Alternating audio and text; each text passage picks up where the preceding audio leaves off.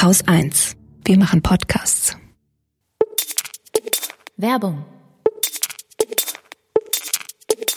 Hey, hier ist Susanne von Haus 1. Ein ziemlich verrücktes Jahr geht gerade zu Ende und vom neuen Jahr erwarten wir wahrscheinlich alle, dass es definitiv besser wird und dass wir bald wieder reisen und andere Länder sehen können. Wenn ihr jetzt schon entsprechende Urlaubspläne macht, dann denkt doch vielleicht auch über eine Bildungszeit oder einen Bildungsurlaub nach, indem ihr zum Beispiel Schwedisch lernt. Die Nordic Languages Sprachschule bietet Schwedischkurse an, online und vor Ort, nämlich auf Öland in Schweden. Eine traumhafte Gegend mit viel Ruhe, sich ganz auf die neue Sprache zu konzentrieren und Pankaka zu backen oder Blomor zu suchen. Meine Aussprache ist wahrscheinlich noch ziemlich schrecklich. Ich sollte wahrscheinlich auch mal noch einen Schwedischkurs machen. Alle Kurse, Angebote und Termine in 2021 findet ihr auf der Webseite nordiclanguages.org.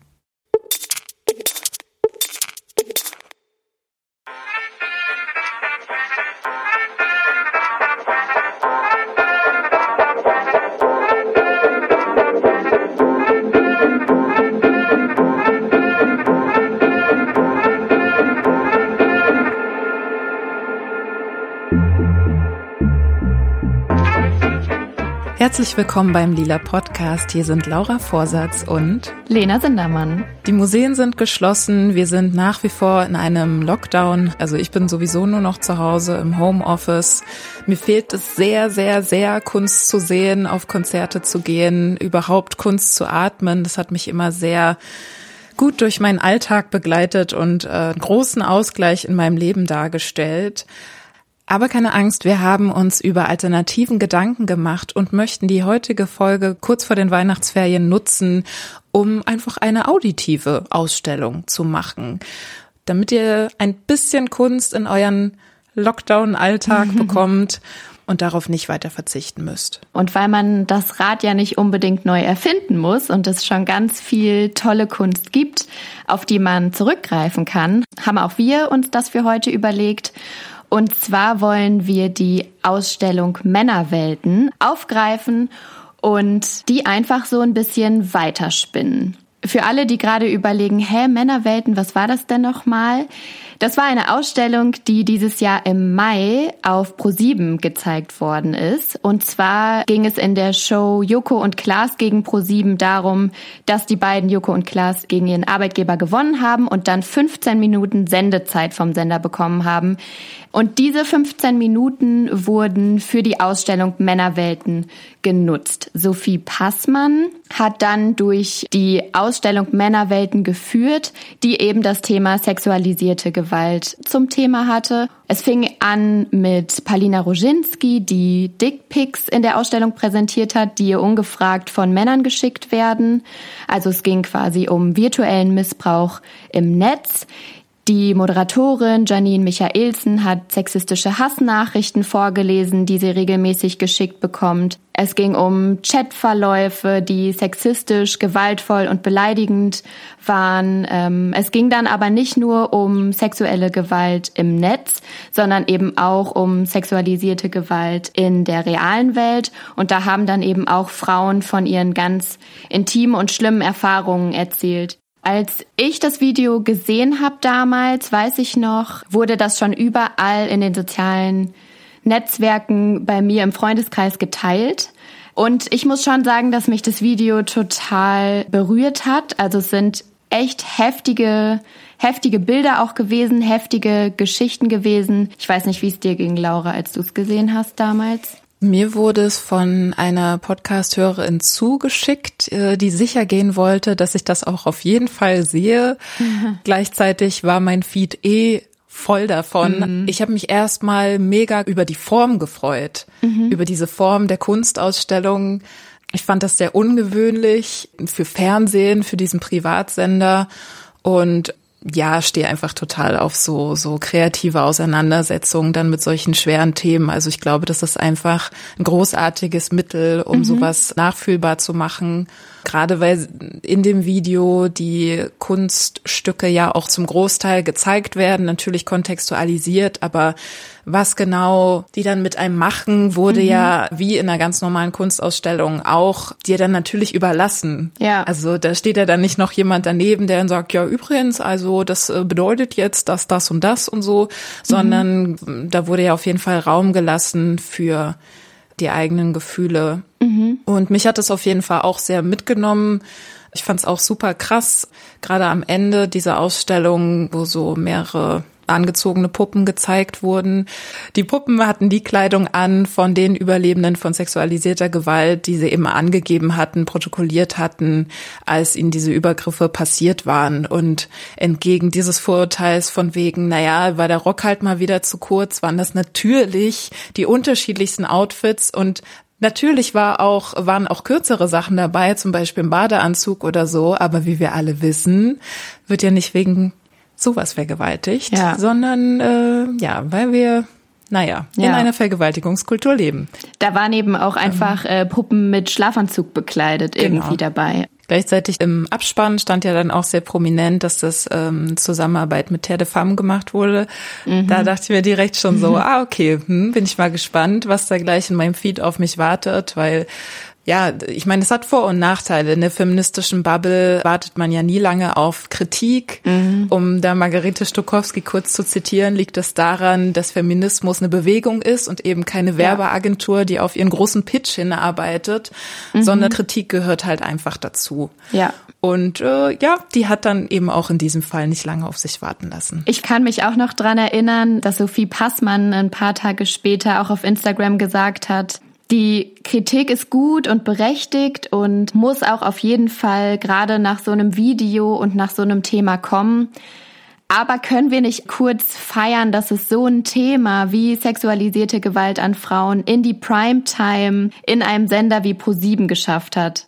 Und natürlich hat sie da auch, finde ich, einen Punkt gemacht, es ist halt einfach nicht selbstverständlich, dass das Thema sexualisierte Gewalt so in so einer breiten Öffentlichkeit auch gezeigt und so thematisiert wird, dass es so eine Reichweite hat und wirklich diese feministische Bubble, die du auch gerade angesprochen hast, so ein bisschen verlässt. Und das ist natürlich was, was man auch, ja, als kleine Errungenschaft auch einfach mal kurz feiern darf. Aber nichtsdestotrotz wollen wir uns heute auch ein bisschen mit der Kritik an dem Video beschäftigen, weil es gibt einfach einiges, das hätte anders und besser umgesetzt werden können, wenn man eben schon das Thema sexualisierte Gewalt in der Gesellschaft aufgreift.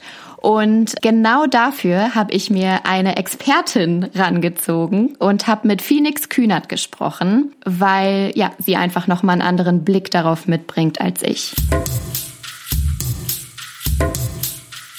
Hi Phoenix, ich freue mich total, dass du heute mit mir im Interview für den Lila Podcast bist und wir gleich zusammen über das Video Männerwelten sprechen werden. Kurz zu dir als Person für alle unsere Hörerinnen, die dich noch nicht kennen. Du bist Phoenix, 25 Jahre alt. Du bist trans, du bist Aktivistin, du machst ganz, ganz viel wichtige Bildungsarbeit im Netz, machst zum Beispiel ganz viel Aufklärungsarbeit auf deinem Instagram-Kanal und du hast dich schon relativ früh zu dem Video Männerwelten geäußert. Du hast einen ganz, ganz spannenden Artikel im Magazin Business Insider geschrieben. Den werden wir natürlich verlinken für euch. Und genau, Phoenix, wie ging's dir, als du das Video Männerwelten gesehen hast? Was war dein allererster Eindruck vom Video? Also im ersten Moment habe ich mich gefreut, weil ich so viel Passmann gesehen habe. Die finde ich ganz toll. Darüber habe ich mich gefreut. Ich glaube, ich, ich glaube, ich saß so alleine in meiner Küche oder so muss es gewesen sein. Ich war jetzt nicht schockiert. Also von, von nichts, was da gezeigt wurde, war ich schockiert und ich glaube, so geht es am Ende ganz, ganz vielen, vor allem Frauen, die das geguckt haben. Das war jetzt ja nichts Neues. Also vor allem ich als Person im Ansatz, sage ich mal, im öffentlichen Leben stehend, ähm, irgendwelche Dickpics zugeschickt zu bekommen, das ist jetzt für mich Alltag, also oder oder sexistisch angegangen zu werden, das ist alltäglich und eben auch als Transfrau erlebt man auch an vielen Stellen Situationen, die man, würde ich behaupten, im in Anführungsstrichen Normalfall als Cis-Person nicht erlebt. Das kommt irgendwie nochmal on top, dass ich mich dadurch noch mehr mit dem Thema Sexismus auseinandersetzen muss, fast schon und dementsprechend hat es mich nicht so schockiert. Aber ich war grundsätzlich erstmal sehr positiv gestimmt, als ich das gesehen habe. dass sie diese, diesen Sendeplatz dafür nutzen, diese Zeit, ähm, auf das Thema aufmerksam zu machen. Ich als Person musste auf das Thema nicht aufmerksam gemacht werden, aber die breite Masse bestimmt. Ich glaube, um für Akzeptanz und Toleranz sorgen zu können, müssen die Menschen einen verstehen. Und das kann man erreichen, indem man seine Geschichte erzählt und für Empathie sorgt. Mhm.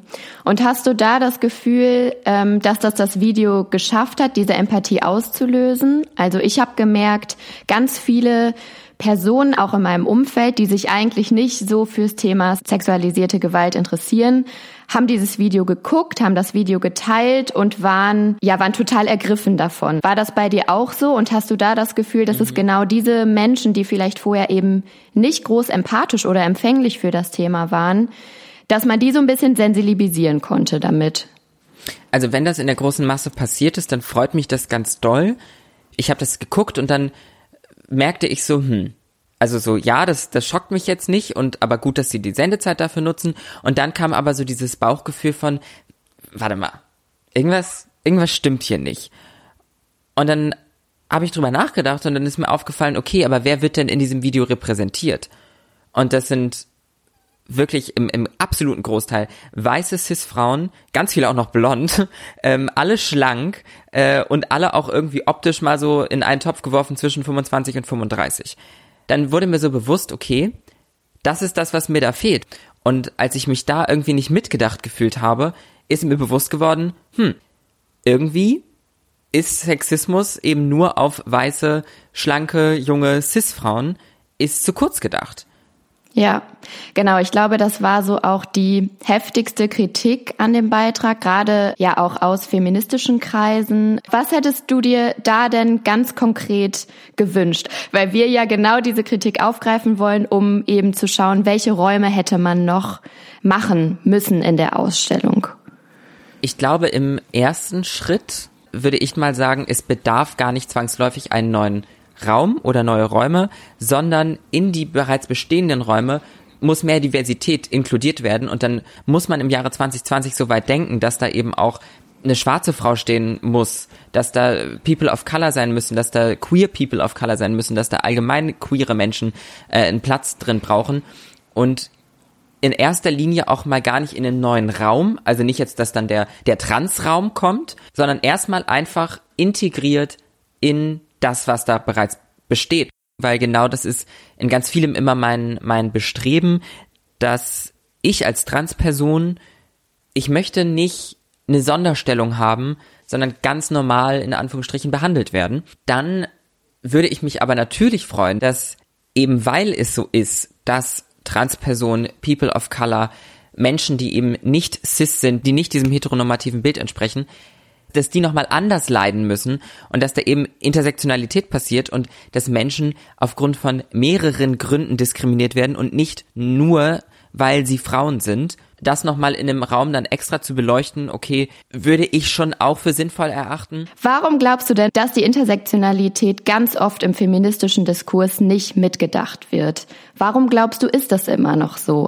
Ich, es ist mir ehrlicherweise teilweise ein Rätsel. Also ich bin der Überzeugung, dass so eine gewisse natürliche Diversität in allen Gesellschaftsschichten, in, in, in allen kleinen Ecken und eben aber auch im Großen, im Unter, in Unternehmen, in, in solchen Redaktionen kann am besten funktionieren, wenn eben auch in der Führungsebene eine Diversität herrscht und da nicht nur weiße Cis-Männer in den 40ern und 50ern, ja, die Macht haben. Man muss Macht sagen fast. Ich bin mir relativ sicher, ohne das Team äh, zu kennen, was das produziert hat. Wenn die im Meeting sitzen und das besprechen und da eine Transperson dabei wäre, eine schwarze Person dabei wäre, dann hätte die, diese Person wahrscheinlich irgendwann mal die Hand gehoben und gesagt, hm, Leute, mh, hm, da fehlt jetzt noch was. Ja, das macht natürlich auch total Sinn, dass nur da Diversität auch umgesetzt und gelebt werden kann, wo diverse Perspektiven Entscheidungen treffen können. Wo wir jetzt gerade auch schon mal so ein bisschen bei den redaktionellen Hintergründen des Videos sind. Ein großer Kritikpunkt am Video war eben auch, dass die Redaktion mit der Organisation Terre de Femme zusammengearbeitet hat, die ziemlich kontrovers diskutiert wird. Was sagst du denn zu dem Kritikpunkt? Ich würde tatsächlich direkt reingrätschen. Ich würde das nicht nur kritisieren, ich würde sagen, das geht gar nicht. Also Punkt um geht gar nicht, äh, mit denen zusammenzuarbeiten. Und da frage ich mich auch, gab es da nicht mal jemanden, der Terre de Femme gegoogelt hat? Es gibt Positionen, die ich explizit ablehne, die, für die aber Terre de Femme steht. Und das wäre tatsächlich zum einen ein Sexkaufverbot, dann wollen sie ein Kopftuchverbot für Minderjährige, dann haben sie ein Verständnis von Transpersonen, was ich so nicht teile und versuchen das immer wieder mit Wissenschaftlichkeit äh, zu, zu argumentieren, ist einfach im Endeffekt unterm Strich transfeindlich, ja. Und deswegen kann man, finde ich, mit denen nicht zusammenarbeiten als ProSieben. Ja. Ich danke dir, Phoenix, für deine Zeit und für deine Position, für deine Perspektive. Und ja, ich freue mich voll, dass du dabei bist. Danke dir. Ah, okay, also was hatten wir jetzt? Die Frauen, die gezeigt wurden, waren ihr nicht divers genug. Sie hat ja auch darauf hingewiesen, dass die Redaktionen, die sich sowas ausdenken, da auch einfach diverser sein müssen. Dann wäre das auch alles natürlicher, dass dann eben nicht nur zum Großteil weiße, schlanke Frauen bis grob 35 gezeigt werden. Und ihr habt auch über Terre de Femme gesprochen. Ja, genau. Wenn sich jetzt einige fragen, warum Phoenix die als transfeindlich eingestuft hat, habe ich jetzt noch mal so ein paar Facts zusammengetragen, die die Haltung von Terre de Femme zur Transsexualität deutlich macht. Zum Beispiel hat die Organisation ein Positionspapier rausgebracht, in dem steht, dass insbesondere Mädchen vor einer Transition geschützt werden müssten, wenn es um hormonelle und körperliche Eingriffe geht, weil es ja sozusagen klar ist, dass Jungs eben ja durch patriarchale Strukturen Vorteile in der Gesellschaft haben und dass Mädchen dann den Wunsch hätten, ein Junge zu werden, wäre eben auf patriarchale Ursachen zurückzuführen. Und ja, das zeigt halt so ein bisschen, dass sie Transsexualität eben als eine Frage von Willen oder von Lust und Laune irgendwie beurteilen und das zeigt halt schon mal, wie sie sich mit dem Thema auseinandersetzen. Und dann stehen in dem Positionspapier eben auch so Aussagen drin, wie dass Frauenhäuser vor Transfrauen geschützt werden müssten und so weiter. Eine der Vorstandsvorsitzenden von Terre de Femme hat außerdem auf ihrem Facebook-Account ein Post rausgehauen, in dem sie Transpersonen als Einwanderer in das jeweilige biologische Geschlecht beschrieben hat. Und das zeigt halt einfach, was für ein Menschen- und Frauenbild hinter der Organisation steckt. Deswegen finde ich es genau wie Phoenix ziemlich unglücklich, dass die Redaktion hier mit Telefam zusammengearbeitet hat, weil es halt auch einfach zig andere feministische Organisationen gegeben hätte, die zu sexualisierter Gewalt seit Jahren arbeiten und die mit Sicherheit auch gute Kooperationspartner gewesen wären. Mhm.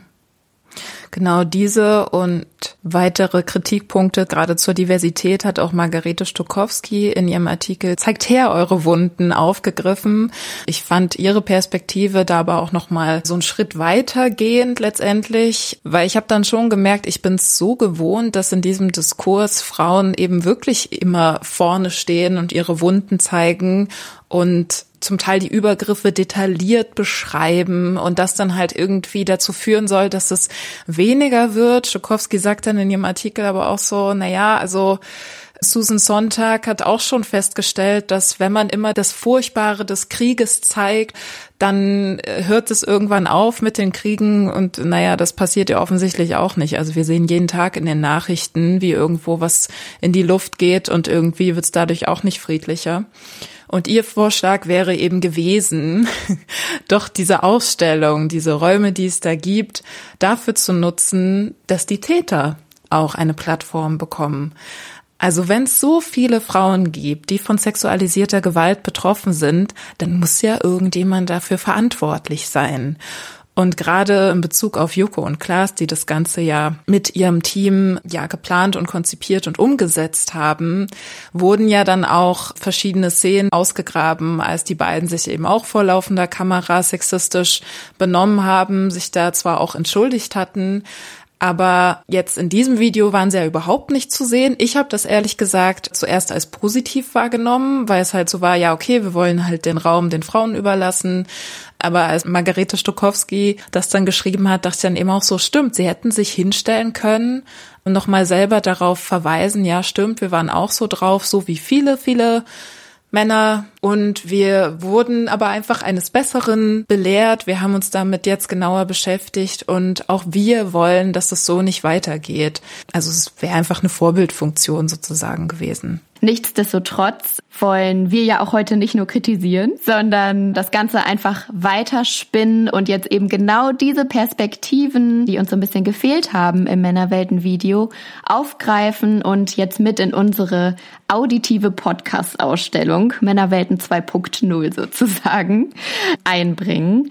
Und auch damit ist natürlich die Ausstellung nicht abgeschlossen. Überhaupt nicht. Das sagt ja auch Sophie Passmann im Video selbst, dass die Ausstellung einfach eine Dauerausstellung ist. Aber wir wollen heute eben so ein paar, ein, zwei Punkte, ein, zwei Kunststücke euch präsentieren, die gut sich in diese Ausstellung einreihen würden. Liebe HörerInnen, es geht los. Die kommenden Minuten können auf empfindsame ZuhörerInnen verstörend wirken. Leider sind sie aber Teil unseres Alltags. Aber dort können wir auch nicht einfach wegschalten.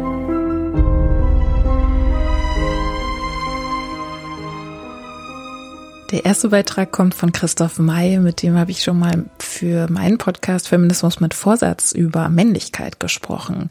Und bei dem Gespräch, aber auch bei seinen Texten sind mir ganz schnell seine ausgefuchsten Wortjonglierereien aufgefallen. Und deshalb musste ich jetzt bei der Vorbereitung auch an ihn denken und habe mir einen Beitrag von ihm gewünscht. Los geht's also mit Christoph Mays Premiere im Slam-mäßigen Vortragen über das, was ihn als Männerforscher eigentlich andauernd beschäftigt. Hallo, mein Name ist Christoph May. Ich bin kritischer Männerforscher und gebe Seminare, in denen ich über die strukturelle Gewalt von Männerbünden aufkläre. Mein Forschungsschwerpunkt ist die enorme Fantasielosigkeit von Männerbildern und männlichen Erzählungen in Serien und Filmen. Ich fordere euch hier und jetzt auf, sämtliche Männerrunden hinter euch zu lassen. Quasi Aussteigerprogramm für alle, die keine Lust mehr haben auf sexistische Bürokulturen, keinen Bock mehr auf hypermaskuline Macht- und Karrierespielchen und die genervt sind von stumpfen und archaischen Männerritualen, ja, die ihr immer gleiches Männerleben in der immer gleichen Männerwelt mit dem immer gleichen Männerkörper einfach leid sind und die nicht länger dabei zuschauen wollen, wie ihre übermächtigen Schweige- und Blockadekulturen würden alles verhindern, was die Welt gerade voranbringen würde. Klimaschutz, Diversität, intersektionaler Feminismus, soziales Engagement und so vieles mehr. Die meisten Männer sind auch einfach emotional verarmt und schwer unterfordert von der kulturellen Armut, die ihre männerbündischen Monokulturen hervorbringen. Ihre emotionale Sprachlosigkeit ist legendär. Der Katalog ihrer Abwehrstrategien historisch. Ich versuche also die Kritik an Männern und Männlichkeiten zu beschleunigen, weil mich so richtig nervt, dass Männer sich nicht in relevanter Zahl am feministischen Diskurs beteiligen. Mich nervt es übertrieben, dass Männer sich nicht für Gleichstellung und Frauenrechte engagieren. Wo seid ihr alle? Wieso schweigt ihr? Was los mit euch? Ich bin wütend, dass ich in beinahe jedem Unternehmen und jeder Organisation erstmal gegen eine Wand aus Ignoranz und Leugnung und Abwehr und Relativierung renne, weil die meisten Männer schlicht kein Interesse daran haben, ihre Old-Boy-Netzwerke aufzubrechen. Keinerlei Interesse, ihre Privilegien abzugeben. Nicht das geringste Interesse, sich für die Rechte von Frauen, Inter- und Transpersonen zu engagieren. Ich habe es so unfassbar satt, dass sich Männer als Opfer inszenieren, mir dauernd ungefragt ihre öde Welt erklären oder sich wieder und wieder und immer wieder passiv-aggressiv wegschweigen, hinausstehlen, nicht teilnehmen, abtauchen, blockieren, von sich weisen, dagegenhalten, kindisch, trotzig, beleidigt. Nein, stattdessen unternehmen sie alles Männermögliche, um ja bloß nicht Gesicht zu zeigen, bloß niemals Väter, Großväter, Söhne, Onkel, Freunde, Partner und Kollegen zur Rede stellen, kritisieren und zur Verantwortung ziehen. Von der katholischen Kirche bis Hollywood, von der FIFA bis zum DAX. Überall dort, wo Männer unter sich bleiben, entwickeln sich toxische Monokulturen, die Gift sind für Geschlechtervielfalt, Gift für die unzähligen Varianten sozialer Beziehungen und Lebensformen, Gift für diverse Erzählungen und kulturellen Reichtum. Niemand, wirklich niemand interessiert sich ernsthaft für Männerfußball, Supermänner oder selbstfahrende Autos. Niemand für die nächste Star Wars Trilogie, virtuelle Realität oder Männer auf dem Mond, auf dem Mars. Statt verzweifelt eure armseligen Bullshit-Industrien am Laufen zu halten, will ich euch auf der Straße sehen, will eure Stimmen hören, euren lautstarken Protest gegen Sexismus, Frauenhass, gegen Machtmissbrauch und Männermonotonie. Wir sollen dankbar sein, dass ihr euch mal langsam für eine ausdifferenzierte Gefühlssprache begeistern könnt. Solange ihr nicht gegen das Patriarchat mobil macht und wir uns statt Frauenquoten keine Männerlimit setzen, ist das nur eine weitere Farce, eine Täuschung, ein leeres Versprechen. Wieso glauben die meisten Männer, Feminismus hätte nichts mit ihnen zu tun? Wir sind das Problem, unsere Männerbünde sind das Problem. Unsere übermächtigen Schweige- und Büroblockaden bilden das Fundament für Frauenhass, Gewalt, Rassismus und Faschismus, für Verschwörungstheorien, Hate Speech und Mansplaining. Wenn wir das nicht aufbrechen, wer dann? Die Frauen? Die anderen? Vielen Dank, Christoph May, für diesen Beitrag. Ich möchte weiter überleiten zu der Performance-Gruppe Las Thesis. Die haben Ende letzten Jahres eine Performance zusammengestellt und öffentlich gezeigt, die dann über die Monate tatsächlich viral gegangen ist. Also Las Thesis an sich ist ein Kollektiv aus Chile aus Valparaíso und sie haben die Performance Un Violador en tu Camino gemacht, also ein Vergewaltiger auf deinem Weg. Es geht auch hier den Künstlerinnen darum zu zeigen, dass es nicht darum geht, mit was für kurzen Klamotten man durch die Gegend rennt oder dass es irgendwie Schuld der Frauen wäre, vergewaltigt zu werden, sondern El Violador eres tú, also der Vergewaltiger bist du. In der Performance ist auch zu sehen, dass die Frauen, die, die stehen in so einem großen Viereck, sind wirklich ganz, ganz viele, so im, im Corona-Abstand damals tatsächlich auch schon aus Versehen. Corona war da ja eigentlich noch nicht so wirklich am Start. Und es geht eben los mit so einem ganz klaren Trommelschlag, der so einen Puls vorgibt. Und ich finde auch, wenn man das sieht, einen total antreibt. Y culpa no era mía,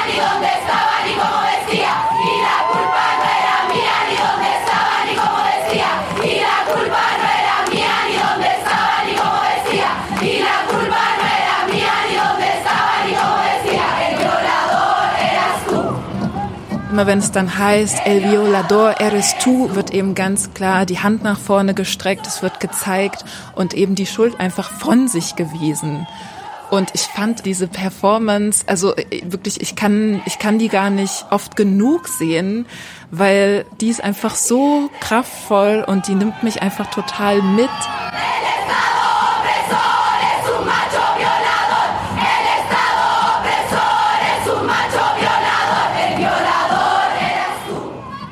Ich habe ja auch mal länger in Lateinamerika gewohnt und fühle mich da sowieso auch noch mal verbundener und habe dann zum Beispiel auch die Version in Buenos Aires gesehen. Und ich war natürlich richtig so, oh mein Gott, ja, es ist Buenos Aires und richtig so, oh, es ist so toll. Und überhaupt dieser Rhythmus hat mich dann wirklich auch so mehrere Tage begleitet und einen irgendwie so so stark gemacht. Und ich hatte irgendwie so diese Worte immer im Kopf.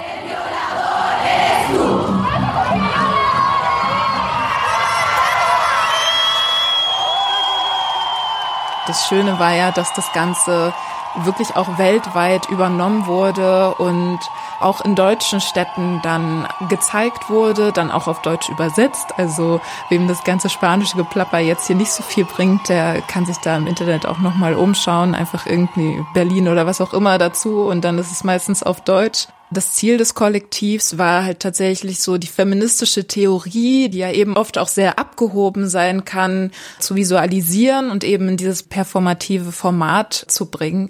Es war auch ursprünglich als Theaterstück geplant, innerhalb dessen die Performance dann gezeigt wurde.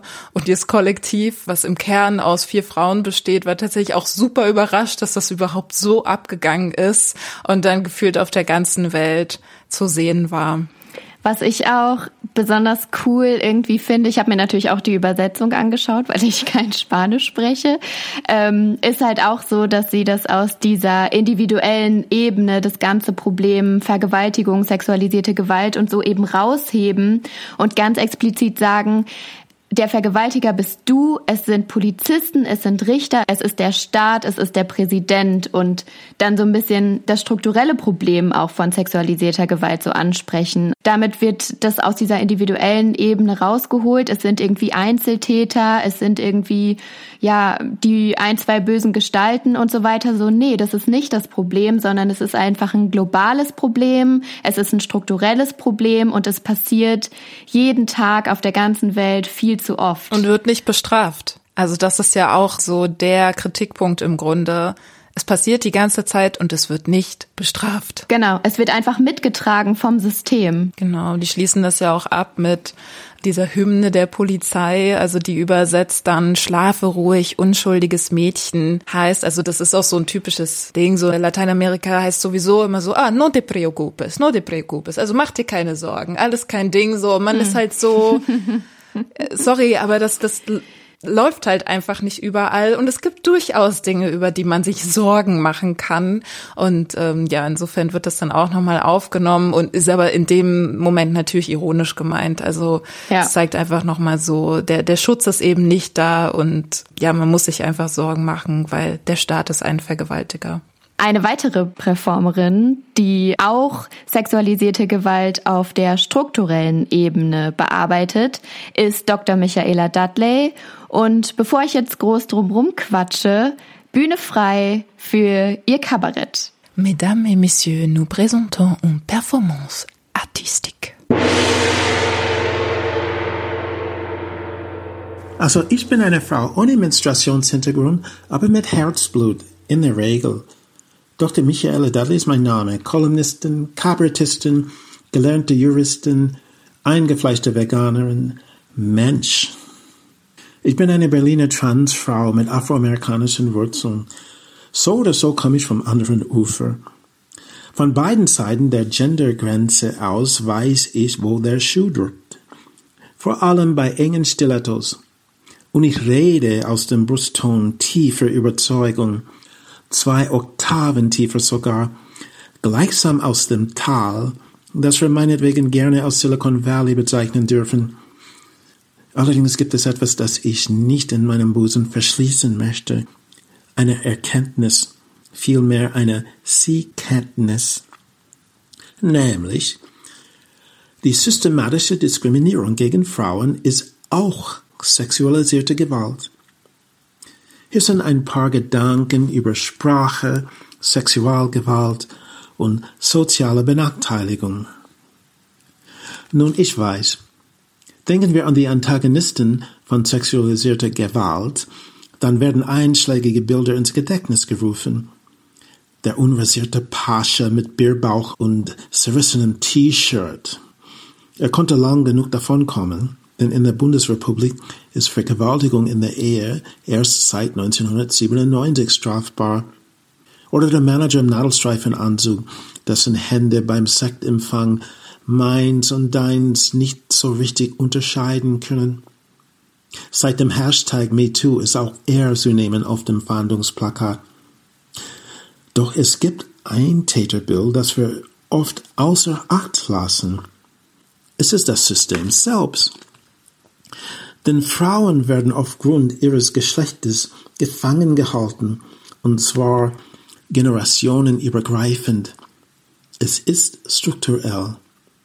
Gegen ihr Willen werden sie dazu gezwungen, für die gleiche Arbeit sich mit 20 Prozent weniger Geld zu begnügen. Wofür denn sind die Suffragettes auf die Straße gegangen? Und was würden diese Vorkämpferinnen von damals nun heute sagen?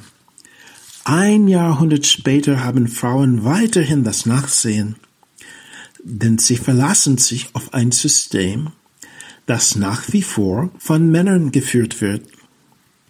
Ich weiß, wie die Männer ticken, nämlich wie Zeitbomben. Manche entpuppen sich aus Spätsünder, andere dahingegen aus Blindgänger, mehr Blabla als Boom Boom. Aber auch mit bla bla können sich die Männer Gehör verschaffen. Sie hauen auf den Tisch, kriegen die Beförderung und werden als Macher gefeiert. Erhebt eine Frau nur ihre Stimme, dahingegen wird sie als emotional überfordert abgestempelt.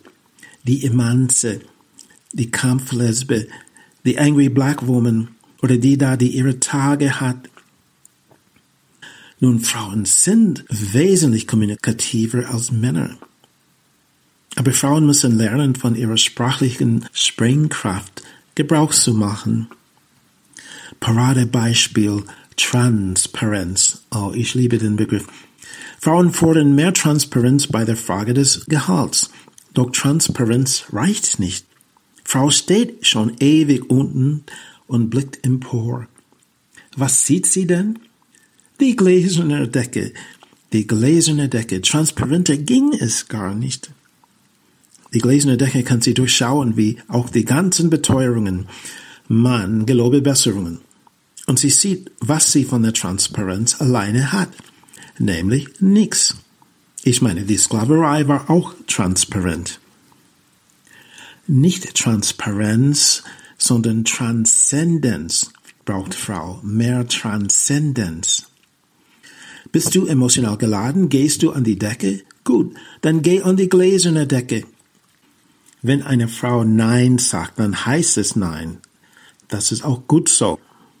Aber Ja zu sich selbst zu sagen, das tut sie viel zu wenig.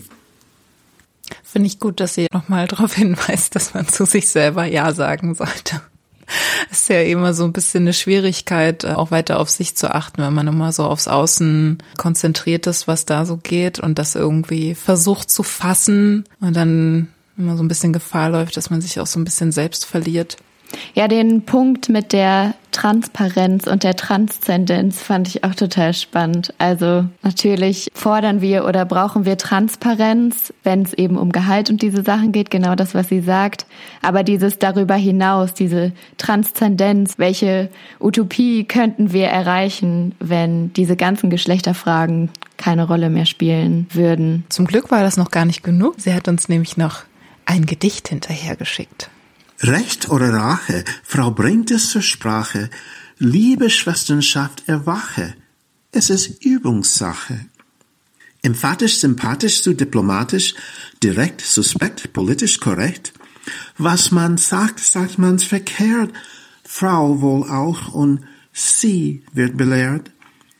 Gender Mainstreaming oder Gentlemansplaining, die Herrenseele oder die Seele der Herren, ob exakt oder abstrakt, Fakt ist Fakt. Die Sprache ist so ein Kraftakt.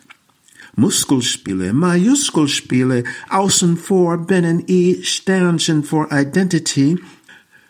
Ah, so eine Süße hier am Arbeitsplatz. Liebes Grüße, mein kleiner Schatz. Männerwitze, Geistesblitze, fliegende Hitze. Brauchst du eine Spritze? War nur ein Scherz, sei keine Mimose, Hand aufs Herz oder in die Hose.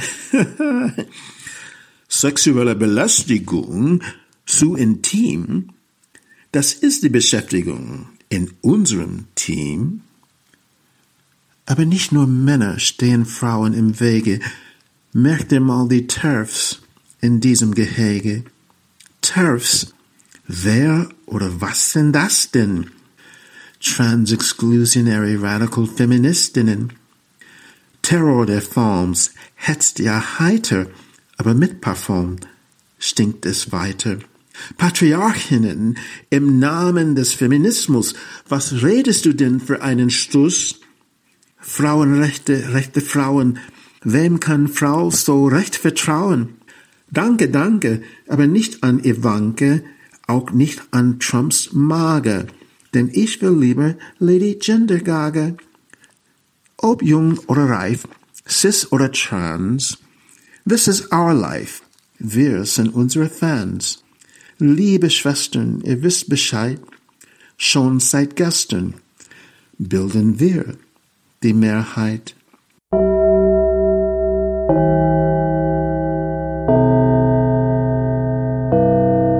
Ich finde das so schön, wie sie einfach mit Worten spielt. Das ist, ich bin so beeindruckt davon, wie sie ja einfach diese Wortspiele so hinkriegt.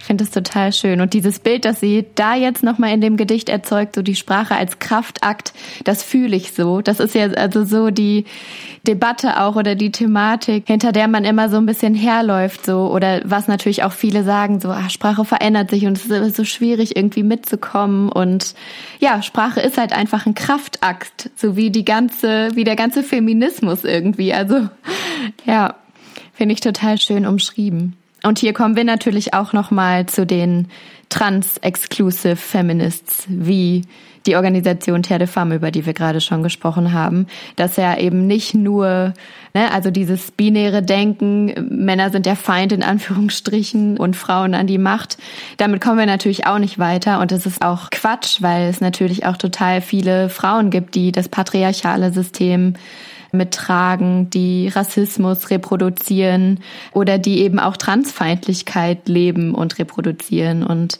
es hat dann im Zweifel viel mehr mit der inneren Einstellung zu tun, als mit dem Geschlecht, das man dann irgendwie hat. Das finde ich auch voll gut, dass sie das nochmal auf den Punkt bringt. Ja, wir haben jetzt auch schon die verschiedensten Ebenen, auf denen Gewalt und sexualisierte Gewalt passieren kann, benannt. Eine weitere oder eine zusätzliche kann ja auch die Gewalt, die man gegen sich selbst richtet, sein. Natürlich irgendwo auch inspiriert vom gesellschaftlichen Druck. Wir haben dazu einen Poetry Slam von Phallus Status gefunden, bürgerlicher Name Thies Grotrian, wo er die Geschichte seiner Transition erzählt.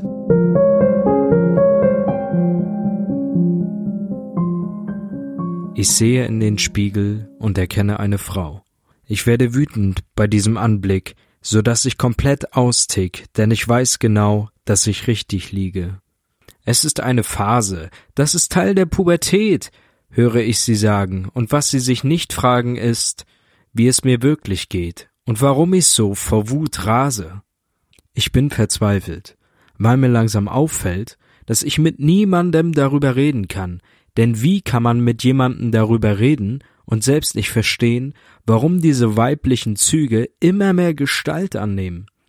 Ich sehe in den Spiegel und ich schlage zu, um meinen Zorn zu stillen, denn ich bin nicht mehr ganz bei Sinnen und ich fühle mich so stur, weil ich mich nicht gebändigt kriege. Jemand anderes muss es mir erklären, wie ich es schaffe, mich gegen mich selbst zu wehren, der es schafft, mein Selbstbewusstsein zu stärken, der mir sagt und zeigt, wer ich wirklich bin. Ich sitze einer Frau gegenüber.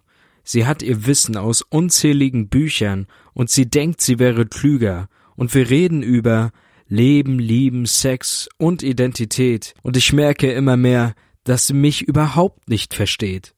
Ich muss ihr ein paar Jahre gegenüber sitzen, nur um dann mit Recht einen Ausweis zu besitzen, der für andere nur ein Stück Plastik mit einem hässlichen Foto ist. Aber für mich, für mich ist es der wertvollste Besitz. Jetzt warten auf mich Hormontherapien, Ärztegespräche, Untersuchungen, lange Fahrten, kurze Flüge, Operationen mit Komplikationen und ich sage mir immer wieder, das alles wird sich lohnen. Das ist das, was ich dir erkläre. Es ist keine Phase, es ist kein Teil der Pubertät, es sind meine inneren Werte. So sehe ich in den Spiegel und ich erkenne einen Mann. Ich werde glücklich bei diesem Anblick und bin komplett überwältigt darüber, was man alles erreichen kann, wenn man sie verfolgt, seine Ziele. Ich höre so ein bisschen das große Thema Selbstbestimmung raus. Und es ist ja für Frauen generell ein großes Thema, für Transpersonen dann noch mal mehr, weil es ja nicht nur Abhängigkeiten vom System gibt, sondern eben auch von Ärztinnen, die über dich entscheiden, darfst du jetzt das neue Pronomen annehmen, darfst du die und die OPs machen lassen, um deine Transition weiter fortzuführen, so wie du dir mhm. das wünschst. Ja, genau, einfach dieser Leidensdruck, den man so auf dem Weg der eigenen Transition hat. Mich hat der Beitrag von Thies total an das Buch von Linus Giese erinnert. Ich bin Linus, wie ich der Mann wurde, der ich schon immer war.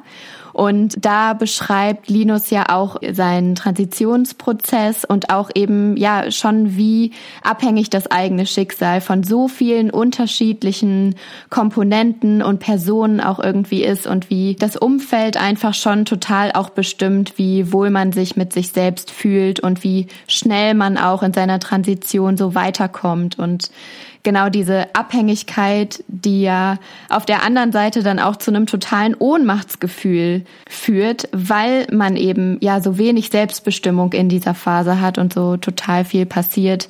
Ja, das finde ich, kommt bei beiden, also hier beim Beitrag und auch beim Buch von Linus nochmal total. Mhm. Zur Unterstützung aus dem Umfeld haben wir auch noch ein weiteres und im Grunde auch schon letztes Kunststück dieser Ausstellung. Und zwar ist das ein Musikstück. Man hört es auch schon im Hintergrund. Kannst du es hören, Lena? Kannst du es hören? Ich höre es. Ich liebe es.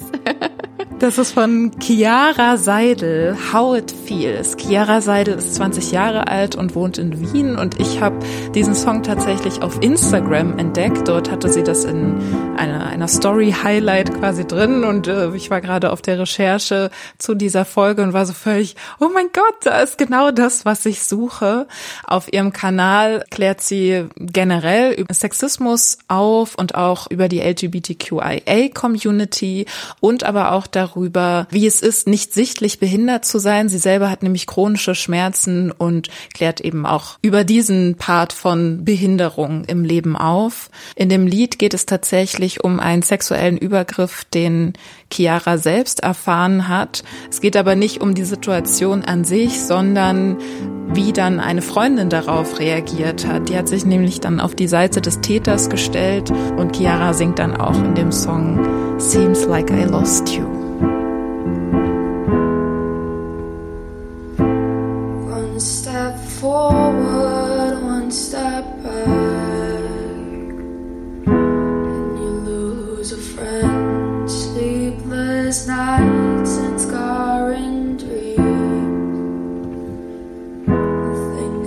Is as it seems.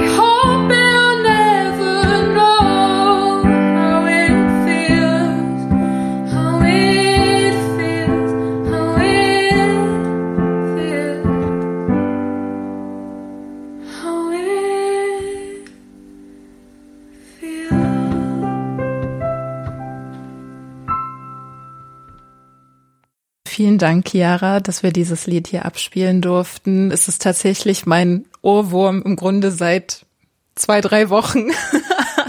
also ich finde es wirklich super schön. Und Chiara meinte auch, dass sie vorhatte, das nochmal professionell aufzunehmen im Studio und dann wird es auch auf Spotify zu hören sein. Wie schön, da freue ich mich drauf. Liebe HörerInnen, unserer Teil dieser Dauerausstellung ist hiermit zu Ende, aber wir freuen uns natürlich, wenn wir damit inspirieren konnten. Vielleicht gibt's ja irgendwelche anderen Podcasts, irgendwelche tatsächlichen Ausstellungsräume, äh, filmische Produktionen, Lieder, was auch immer, die das Ganze nochmal aufgreifen möchten und die Ausstellung weiterführen, damit so viele Perspektiven wie möglich zusammenkommen und sich vielleicht mit Kraft der Kunst, man weiß es nicht, tatsächlich mal was ändert. Eine Plattform zum Beispiel, die sich ganz neu formiert hat, ist das Netzwerk Still Not Broken. Still Not Broken ist eine Reaktion auf die Ausstellung von Dennis Mesek, die heißt Broken. Und Dennis Mesek hat eine Installation zum Thema sexualisierte Gewalt in Berlin erstmalig gestartet vor einigen Wochen. Dort hat er 200 Schaufensterpuppen ausgestellt, ja, auf dem öffentlichen Platz und hat die mit orangenem Klebeband umhüllt, auf denen verschiedene Sprüche wie zum Beispiel wehr dich, verstümmelt, verstummt standen, die so ein bisschen darauf hinweisen sollten, dass diese Schaufensterpuppen, die dort ausgestellt waren, Frauen symbolisieren sollen, die sexuelle Gewalt erfahren haben. Die Installation hat aus verschiedenen Gründen, aus verschiedenen feministischen Kreisen große Kritik eingefahren. Und weil diese Kritik aber vom Künstler ignoriert worden ist, hat sich eben das Netzwerk Still Not Broken gebildet, die diese verschiedenen Kritikpunkte zusammentragen und genau zum einen eben Aufklärungsarbeit zum Thema sexualisierte Gewalt machen wollen, zum anderen aber auch alternative Ausstellungsstücke zum Thema präsentieren oder sammeln wollen, die das ganze Thema sexualisierte Gewalt gegen Frauen auf eine andere Art und Weise bearbeiten. Also wer sich dafür interessiert oder vielleicht auch selber irgendwie was Cooles zum Thema beizutragen hat, kann gerne mal vorbeischauen auf Instagram stillnot.broken. Ich finde es eine super Sache und lohnt sich auf jeden Fall, sich da mal zu erkundigen und da mal reinzuschauen. Eine schöne Gegenbewegung stellt auch das Theaterstück Female Violent Fantasies von Le Copine dar. Das habe ich dieses Jahr im September gesehen. Le Copine sind ein queer-feministisches Kollektiv aus Halle, Leipzig und Berlin, also ganze ostdeutsche Kraft vereint. Und im Kern geht es in dem Stück darum, dass sie darauf hinweisen wollen, dass männliche Gewalt immer wieder toleriert und auch normalisiert wird und aber weibliche Gewalt und Rachefantasien unterdrückt werden und sogar für krank erklärt werden.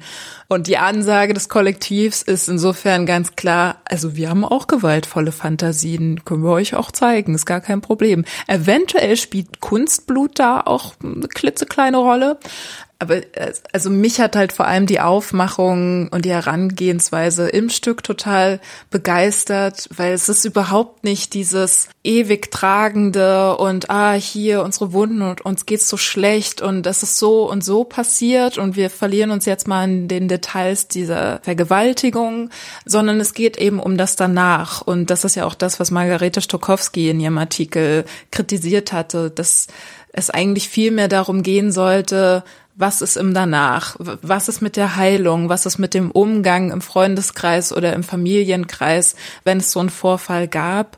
Das Kollektiv bedient sich dabei an Live-Musik, aber auch szenischer Lesung. Ist tatsächlich auch ein sechs Meter hohes Trapez aufgebaut. Kann man auch gespannt sein, was da noch kommt.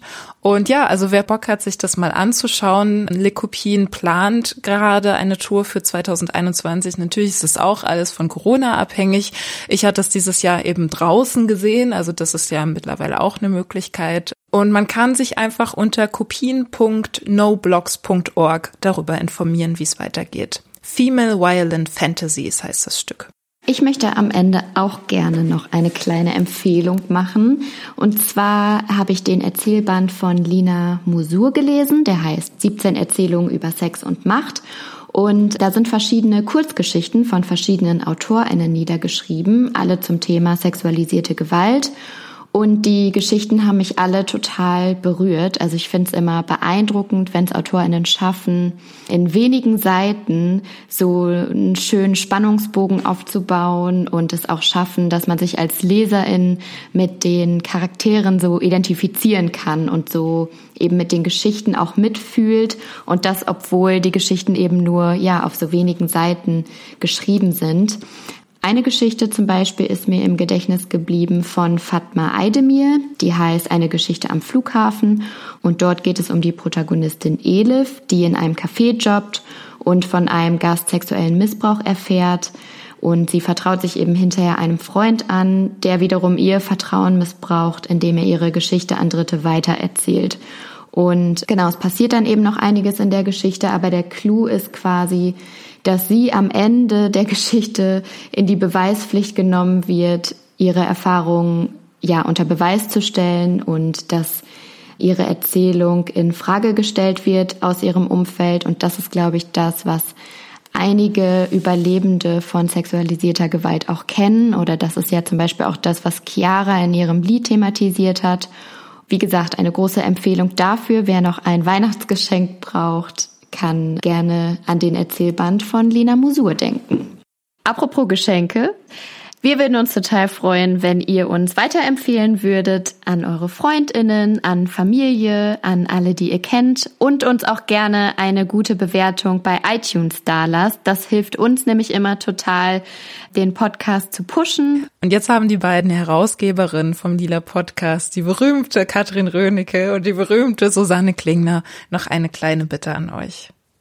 Hey, hier sind Susanne und Katrin von Haus 1. Wir wollen euch um Geld bitten. Und das ist ja manchmal ein bisschen weird, aber wir sind uns eigentlich ziemlich sicher, dass wir euch überzeugen können. Jetzt könnten wir natürlich anfangen mit tollen Basswörtern, um uns zu schmeißen, zum Beispiel Qualitätspodcasts, XY.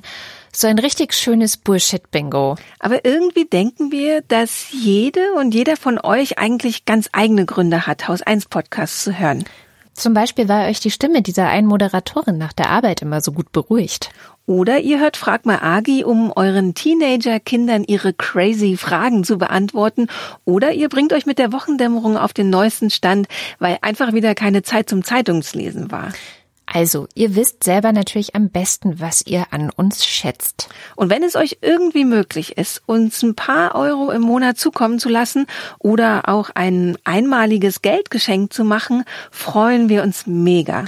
Wir brauchen das Geld, um auch 2021 unabhängig zu bleiben. Ihr seid nämlich unser wichtigstes Standbein. In den vergangenen Monaten haben viele Podcasts ums Überleben gekämpft, weil ihnen die Werbeeinnahmen weggebrochen sind. Diese Krise haben wir bei uns nicht gemerkt. Dank euch. Und damit es stabil in 2021 weitergeht, schaut doch mal vorbei auf haus1.fm slash unterstützen. Dort findet ihr alle Möglichkeiten, uns Geld zukommen zu lassen. Über Steady, Patreon, PayPal oder Direktüberweisung. Also haus1.fm slash unterstützen. Habt einen guten Rutsch ins neue Jahr. Auf ein hoffentlich besseres Jahr 2021. Wir freuen uns schon auf viele neue Podcast-Folgen im nächsten Jahr. Bis dahin, macht's gut. Tschüss.